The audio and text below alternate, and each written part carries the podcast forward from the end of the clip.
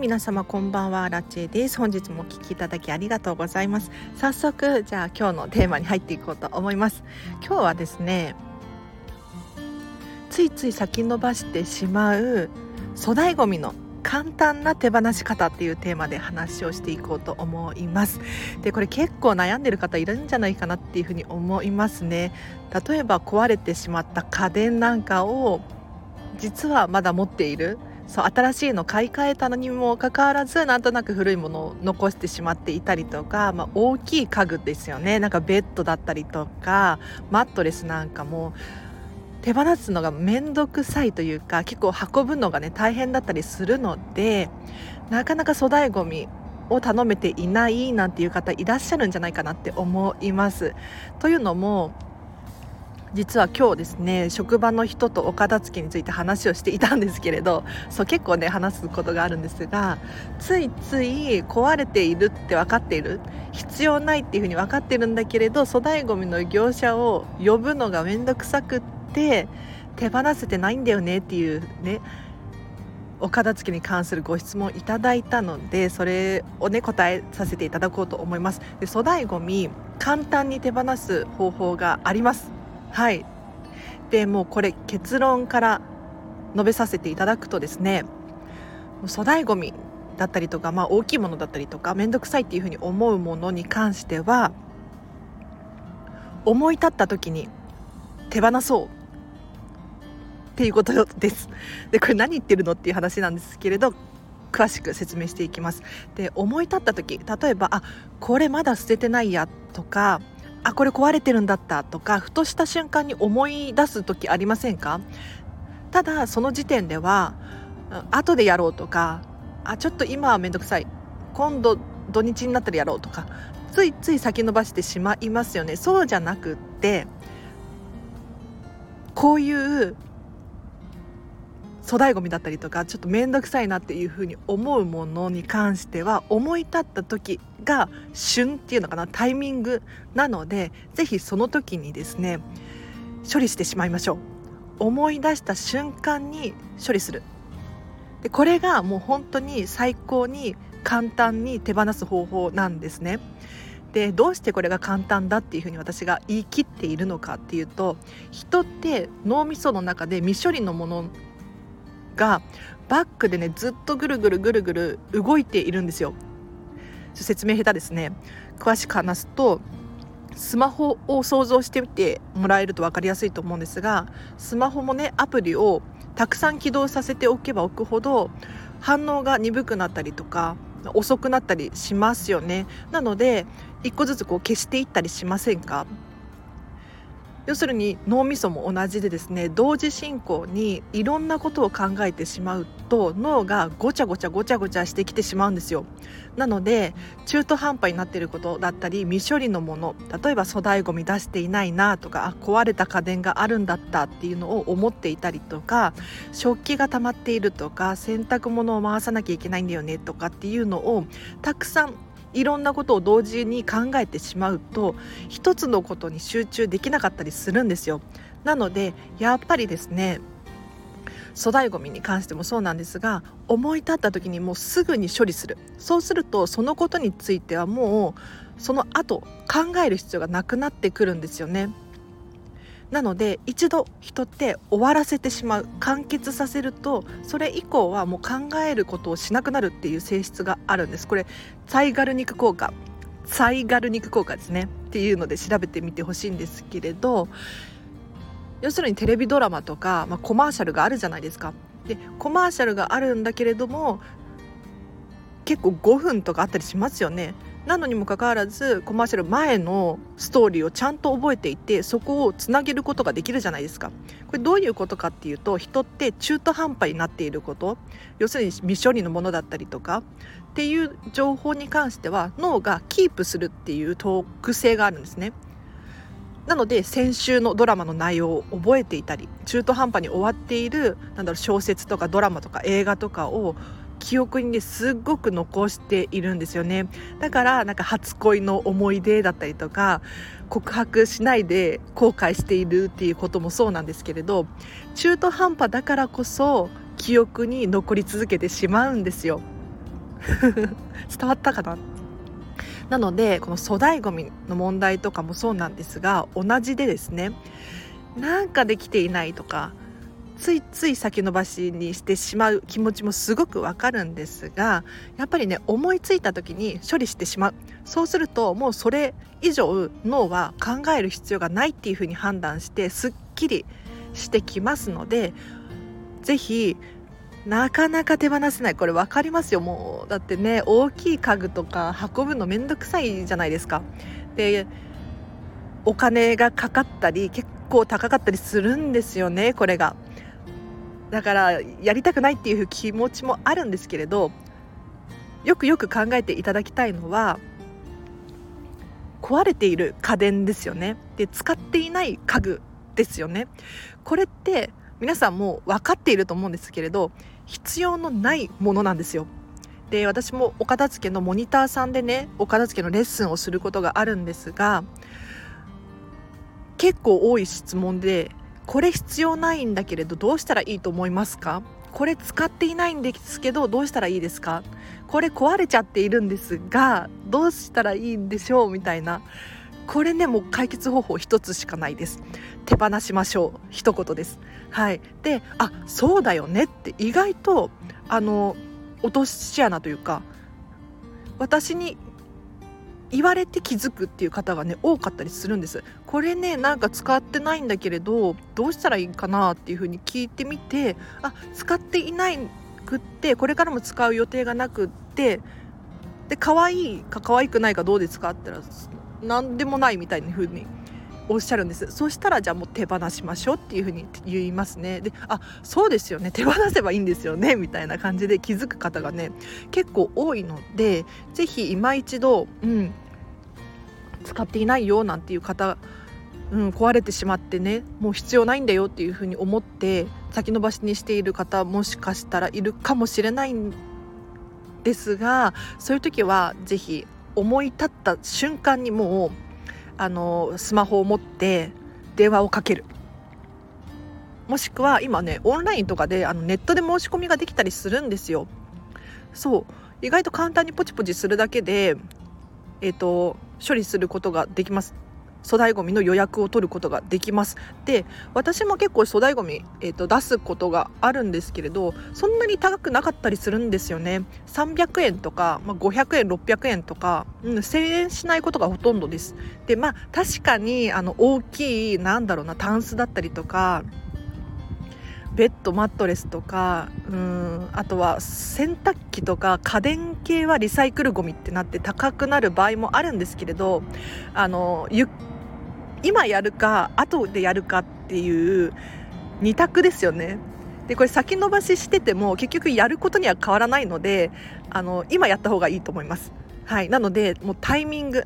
思いついた瞬間にやるこれがね一番簡単な方法なので是非参考にしてみてください。ということで今日はここまでにします。で今日の合わせて聞きたいなんですけれどこれね皆さんぜひ知っておいてほしいんですがお片付けをやってはいけないタイミングっていうのがあるんですよ。これ過去の回で話しましたのでぜひリンク貼っておきます。チェックしてみてください。でお片付けがめちゃめちゃはかどるタイミングとお片付けが全然はかどらないタイミングっていうのがあってですね。でこれも今日の話に似てくるんですけれど脳の構造上そうなってしまうんですよ。なので是非気になる方いらっしゃったらあのこれお仕事とか趣味とかにも転用できますので是非聞いてみてください。でお知らせがいくつかあります。LINE で公式アカウントやってます。こちらがね大変好評ですごく温かい場所になっております。皆さんメッセージありがとうございます。で何しているのかっていうとですね私アラチェにですね直接メッセージを送れる設定にしているんですね。なのでこのチャンネルを聞いてのご意見ご感想だったりとかお片付けに関するお悩みご質問その他アラチェに聞いてみたいことこれに関してはねここで聞いてください。で確かにこのスタンド FM のレターで送ることもできるんですがやっぱりね直接話がしたいというか、まあ、LINE って使い勝手が良かったりするので、うん、すごく使いやすいと思います。是非リンク貼っておくのでチェックしてください。で先ほどモニターさんでレッスンをしているっていうふうに話したんですけれどそうなんです。モニターさんモニターさんですね。募集しております。でモニターさんって何かっていうと私自身が見習いこんまり流片付けコンサルタントなのであの突然正式なコンサルタントになれるわけではないんですよ。モニターさんでこんまりメソッドこんまりさんが近藤まりえさんが考えたお片付けの方法で一緒にお片付けを進めていっててでそれを経験値を積んでいくことによって私自身が成長しますしお客様も成長する、うん、なので経験値をね積まなければならないんですね。でさらに経験値を積んでからテストを受けなければならないんですよ。そう。なのでぜひあの私見習い期間中なんですけれど結構もうノルマは達成していて経験値はかなり積んでいますのでそんな荒地さんでもいいっていう方いらっしゃったらあのモニター価格で今ね1レッスン8000円で特別にやらさせていただいておりますので LINE の公式アカウントから直接メッセージを送ってみてください。これね正直めちゃめちゃ安くって私正式なコンサルタントさんになったら1レッスン5時間3万3000円っていうのが推奨されているのでこの価格でやろうと思っているんですね。でもう6月には正式なコンサルタントになる予定になっていますのであのぜひぜひ荒地さんにお片付けのレッスン習いたいっていう方がね万が一このチャンネル聞いていらっしゃったらお早めに。うん、今だったら6月までだったら多分お片付け終わるんじゃないかな。まあ一人暮らしの方だったら終わるんじゃないかなっていうふうに思うので、うん、申し込んでいただいて損はないかなって思います。で確かに私が今見習い期間中なので何ていうのかな経験値としてはまだちょっと浅いかなっていうふうに思います。うん、なので私が正式なコンサルタントになってちゃんと正式なお金を払いたいっていうふうに思う方がいらっしゃったら、まあ、6月まで 待っていただいてもいいかなって思いますね。はい。でお知らせノートでブログ書いてます。こちらはま文章の方が読みやすいようだったりとかあとツイッター感覚でつぶやいています。でこの動画が例えばローランド様ホストのローランド様のミニマムのお家のお話が良かったよ動画が良かったよっていう風に紹介したりとかあとこのお片付けの本はやばいトヨタのトヨタ式片付けこの本がやばいよなんていう話をねしたりしていますのでこちらブログ書いてます。チェックしてみてください。あとはインスタグラムで写真を載せています。って岡田付のモニターさんのビフォーアフターなんかを載せていたりとかこのラジオだったりとかいろんな感想が届いてるんですよ。もう本当にありがたいことでね。私なんかに、えーと、嬉しいご意見ご感想が届いておりますのでチェックしたい見たい人いたらこちらも合わせてご利用ください。で最後にクラウドファンディングを立ち上げようとしています。でほぼほぼ完成してあとはもう審査が通るか通らないかっていう感じなんですね。でお片付けのクラウドファンディングどんな感じなのかっていうと、ま、私自身あの飲食店でフルで働いているんです普段は。でゆくゆくは片付けコンサルタントとしてやっていきたいなっていうふうに思っているんですただこの本業の方が結構グラグラで不安定ですごくね、うん、ストレスを感じたりとかやっぱりね未来不安を持ったりとかするんですよねこうやって喋ってるとなかなかね えーと、伝わらないかもしれないんですけれどもう本当に去年の5月6月かなあの仕事が休みになっちゃってどうしたもんかなっていうふうに思ったんですよね。うん、で私自身もそういうふうに思っているっていうことはもしかしたらこのチャンネルを聞いてらっしゃる方も私なんかよりもねもっと深刻な方だ、まあ、日本中探せばたくさんいるんですよ。そんな時に私はじゃあ何ができるんだろうっていうふうに思ったらお片付けができるっていうふうに思ったんですよ。私お片付けは人よりも得意だしこれって私の体験経験上すごくストレスが和らいで何て言うのかな安定していられるんですよ心が平和でいられる何が自分が好きで嫌いなのかっていうのを明確にしておくことによって本当に助かったなっていうふうに思っているんです。確かにストレスっていうのはあるっちゃあるんですけれどその中でもですねそんなにビクビク怯えていないというか、うん、とりあえず目の前にある好きなものをやっていこうっていうふうに思えていたりするんですね。なのでこういった活動をどんどんどんどん広めていきたいっていう気持ちがねすごくあるんです。で今日本中にこんまり流片付けコンサルタントの方たくさんいらっしゃって100人以上いらっしゃってでさらに私のような見習いこんまり流片付けコンサルタントの方がたくさんいるんですよ。でこういった方たちがどんどんあのお片付けによってときめくっていうのを広めているんですね。で今の時代本当にこの力ってすごく重要だなって私自身思っているんです。というのもやっぱり個人が能力を持つ時代になってきているなって非常に思っていてやっぱり大企業であってもそのいつまでも、うん、安泰っていうわけではない世の中になってしまったなとたまたまそのコロナだったことによって飲食店がやばいとかなんだろう医療関係が大変とかそういう現象になっているんですけれどこれがじゃあなんだろうな災害が起きたらどうだったかとか違うことが起こっていたらもっと他の業界がやばかったかもしれないですよね。なのでどの職業についていても100%安心安全でいられるっていうのはねないって私は思うんです。でこのこんまり流片付けコンサルタントになったとしてもこれ一本でやっていくっていうのは私はね本当に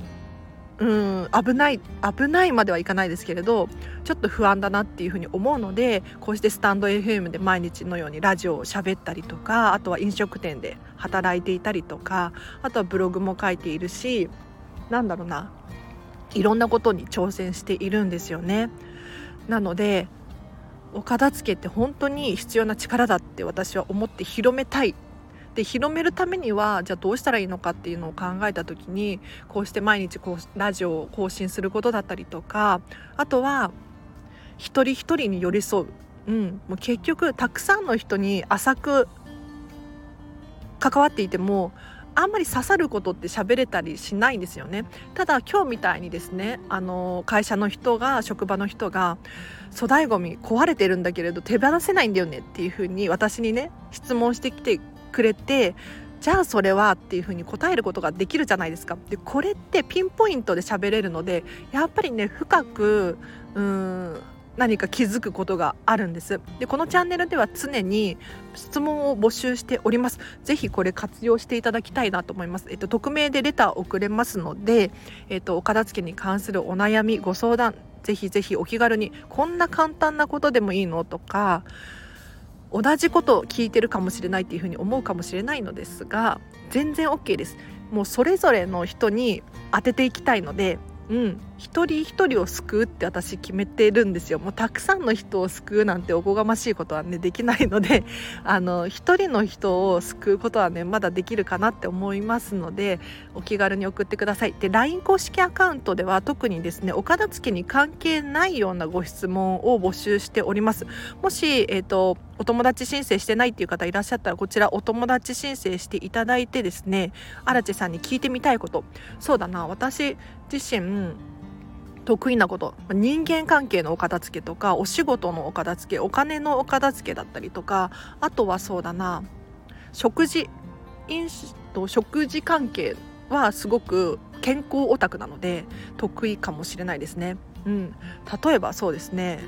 どうしておこげがやばいのかとかうーんなんで生成された食品が危ないのかとかあとは、うん、良い油の選び方とか。もう食品関係本当に気になっていてすごくね割と得意な分野なのでぜひ聞いてみてください。で答えられないことがね、まあ、専門家ではないので、うん、あのあると思いますが聞くだけだったらねうん、でこれは答えられないですよっていうふうに私もはっきり言いますのでお気軽に送ってみてください。なんかね最近質問の数がね減っちゃったなって思ってすごく悲しいんですよね。というのも LINE 公式アカウントでメッセージはね届いてるんですよ。ただ私と何て言うのかなたわいもない会話をねして、まあ、これはこれですごく楽しくって好きなんですけれどあのお片付けに関する質問が来たらじゃあお片付け以外の質問が来た時にこうやってスタンド FM で喋っていろんな人に届けることができてみんながメリットあるなっていうふうに思うんですよ。確かに1人に向けて喋っているんですがその1人が同じ1人の方と同じような疑問を持ってる方ってたくさんいると思うんですね。なのでやっぱりね質問に答えるってすごくいいんですよ。でこのチャンネル毎日毎日更新しているんですけれど基本的には私が喋りたいことを喋ってしまっているんですよ。これって非常にもったいないなって思っていて要するに本当に疑問に思っていることを受け取りたいじゃないですか人って結局自分が興味があることには興味があるけれど興味がないことって聞いてもなんだろうはいはいみたいな感じで終わってしまうと思うんですよねでお片付けに関しては確かにお片付けには興味があるんだけれど例えばお子さんがいるのかいないのかによってこの話は気にな気になるけどこの話は気にならないとか例えば仕事バリバリしている人だったら書類のお片付けは気になるけれどおかお子様のお片付けは気にならないみたいな感じでですねやっぱり、うん、私も子供がいないですし結婚もしていないので何て言うのかなお片付けの質問が来たらそういった質問に答えることはできます。そうお片付け例えばお子様のお片付けどうしたらいいんですかって聞かれることがねよくあるんですけれどそういう場合は是非親御さんが楽しくお片付けしてみてくださいだったりとかお子様に判断してもらいましょうだったりとかお母様の部屋でちゃんと管理してもらいましょうとか何かねちゃんと答えることはできるんですが私が喋りたいことを喋ってしまうと私自身何て言うのかな子供がいないので何かふとねアイデアが浮かぶっていうことがなかなかないんですよね。なので是非皆様ご質問あればこのチャンネルではですね、えっと、ライブ配信をたまにしたりしていますのでこのライブ配信中にでもいいので是非お片付けの疑問があるっていう方いらっしゃったら送ってみてください。で雑談がねダラダラなっちゃうとあれなので今日はここまでにします。このチャンネルは見習いこんまり流片付けコンサルタントである私がもっとお片付けがしたくなるそんな理由や効果について話したりいただいたレター返させていただいております。もし気になる方いらっしゃいましたらこのチャンネルフォローしていただいてまたお会いできるととっても嬉しいです。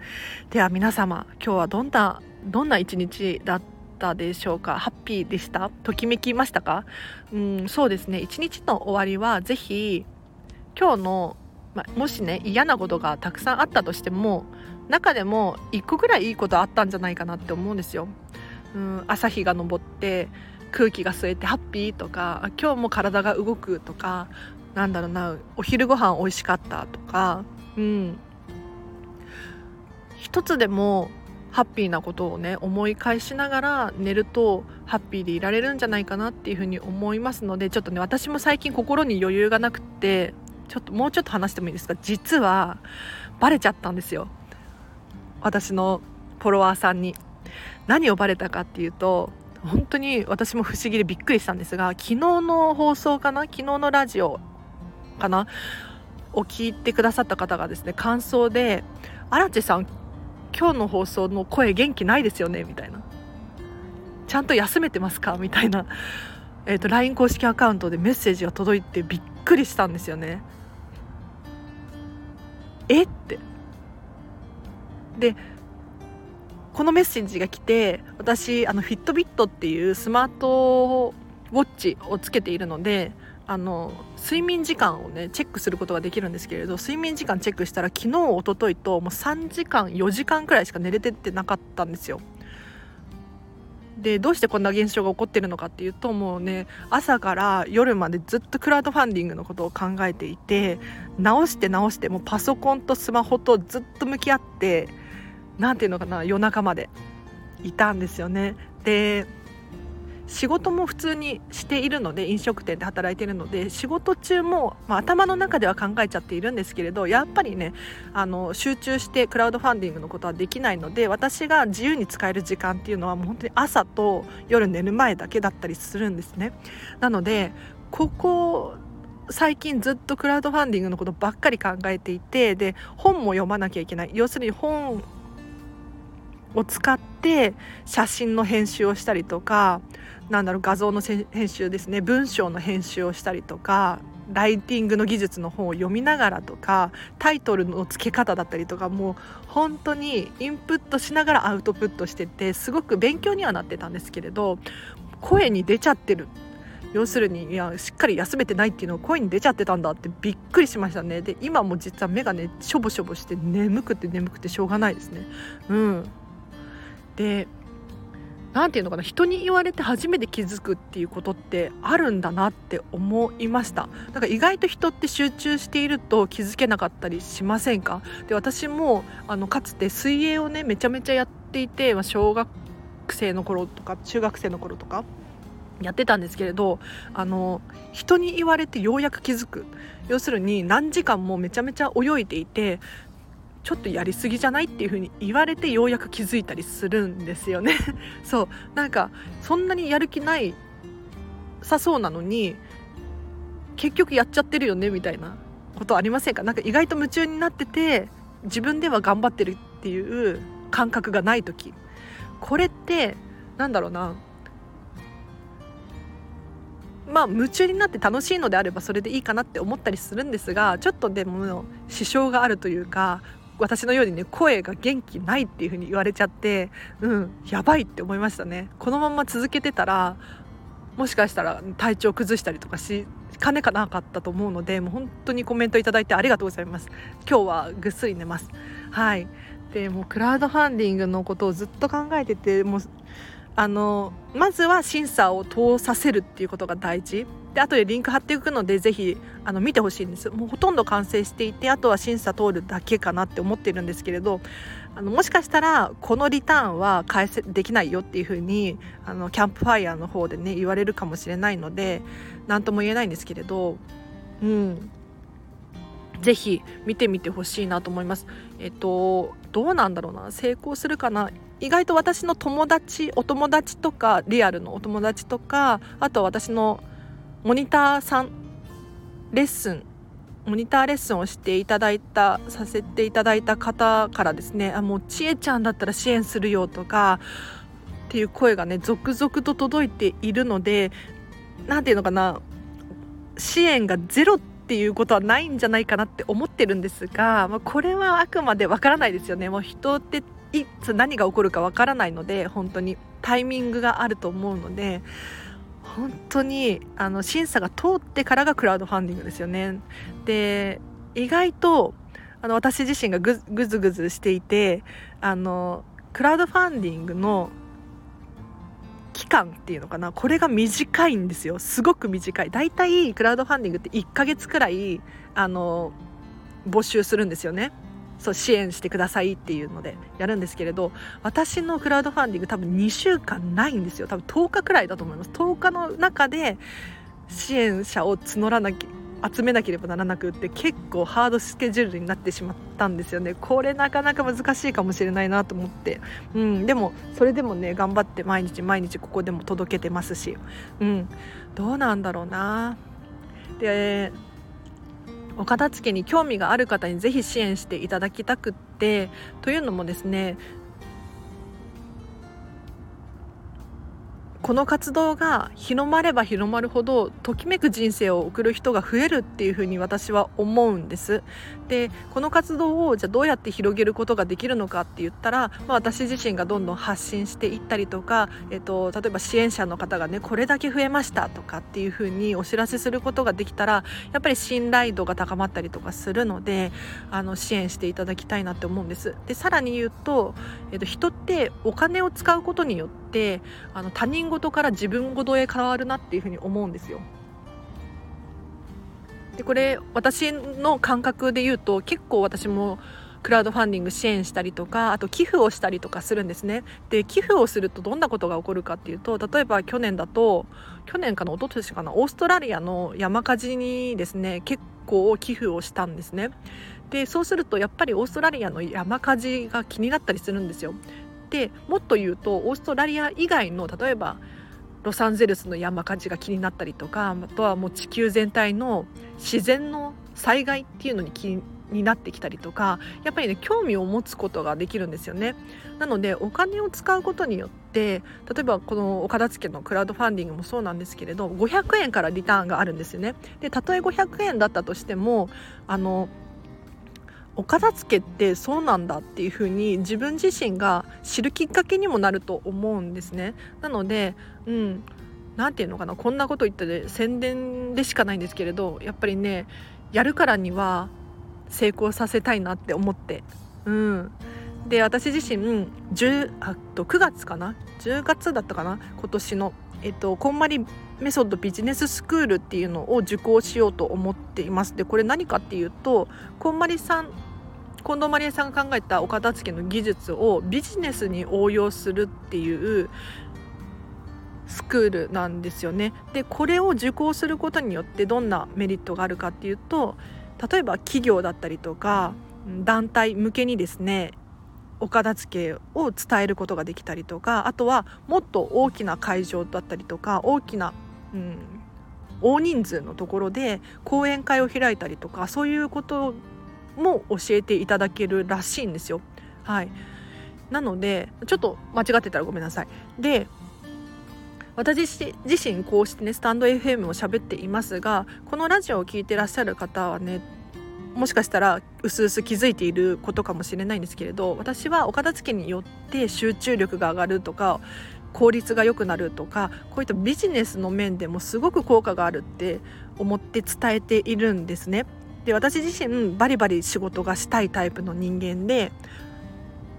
どうしたら自分の仕事がもっとうまくいくんだろうかっていうふうに思ったり考えたりしているんです。だからこれすごくこんまりメソッドビジネススクール私にぴったりだなって思ったんですよ。ただこのビジネススクールをね受講するのにもお金がかかるんですよ。そうあの要するに専門学校みたいな感じですね。うん。お料理の専門学校に行けばお料理習うことができるじゃないですか。で卒業したらお料理のが、えーと、職に就くことができたりとかあとはお医者さんになりたかったら大学に行かなければならないんですよねそういうのと同じでですねこんまりメソッドってもう私はそういう学校だと思っているんですけれどあのまあ、学校でもねやっぱりもう自分の覚悟というかお金が必要なんですよ。でこのお金はですね私は今飲食店で働いているので結構不安定な中で払わなければならないんですね。でそんな中払うとどんなことが起こるかっていうとさっきの寄付と同じですねあのすごく覚悟が決まるというか自分の中でこれを払ったんだからうんこれを自分のものにしようっていうふうに思えるんですよね。でさらに言うともうこれをやるしかないというか頑張るしかないって思えたりするんです。でこのお金に関しては私が頑張って働いて集めたお金にプラスして今回のクラウドファンディングで募ったお金を使おうかなって思っています。なので皆さんはですねお片付けの情報を得ることができると思いますしさらに私がこんまりメソッドビジネススクールを受ける予定になっているので私が成長するでこのチャンネルをずっと聞き続けている方は分かると思うんですけれど多分私は結構ね成長したなって思っているんですよねで喋り方だったりとかも勉強していたりとかあとはお片付けに関する本をたくさんとにかく読んでいたりとかするので徐々に喋れることが増えていってるんですね。でこの今度正式なこんまり流片付けコンサルタントになれればお洋服はじゃあこうやって畳みましょうっていう話ができたりとかこういう順番でやっていきましょうっていう話ができたりとかもしますしで9月10月になってねビジネススクールを受講したらさらにそれに関してお話をすることもできるので皆さんにとっても私にとってもすごく成長できる、うん、いい機会かなっていうふうに思ってたんですよね。ちょっと私のエゴというか私のしたいことばっかりで申し訳ないんですけれど、うん、もしねあのこちょっと今日長くなっちゃいましたね。最後までお聞きいただいて荒地さんのことを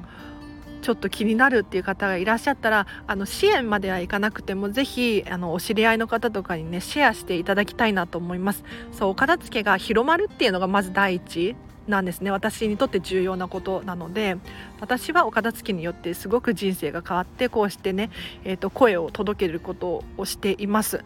なのでどんどんたくさんの人にお片付けが広まってそうクラウドファンディングでお片付けをしている人がね私の知る限りいなかったのでこの領域にもお片付けっていうのをね広めたいなって思ったんですよ。だから今こうして見習い期間中にやっていてで正式なコンサルタントになったらまたやりたいなって思っているんですよね。そう私の成長のためにもやりたいと思っているんですよね。そう。本当にここまでお付き合いいただきありがとうございました。私の夢というかあのお片付けに対する思いが伝わったんじゃないかなって思います。はい。で今すっごく眠い。とにかく眠いのでちょっと明日の朝頑張って早く起きて、えーと、お片付けのことは考えることにします。今日はもう寝ようと思います。はい。でなんか雑談が長くなっちゃいましたがすいません。えっ、ー、と今日はここまでにします。では皆様えーと、お体にはね本当に十分に気をつけていただいてそう気づいたら疲れ果てていてパタッってなっちゃったりすいませんか？なんか旅行から帰ってきたらもうへなんだ風邪をひいたとかなんだろうこういったことってね結構私も経験していてうんあるんですよ本当に。なんだろうねなんかとそのやってる時は体が疲れてるっていうことに気づかないんですよね。なんかアドレナリンみたいなの出ててなんか興奮しちゃっててわからないんですよ。けど終わってみたらもうどっと体が疲れて何て言うのかな熱を出すみたいな。気をつけてくださいね本当に。うん。ということでここまでにします。では皆様明日もハッピーな一日を過ごしましょう。あらちでした。ありがとうございます。バイバイ。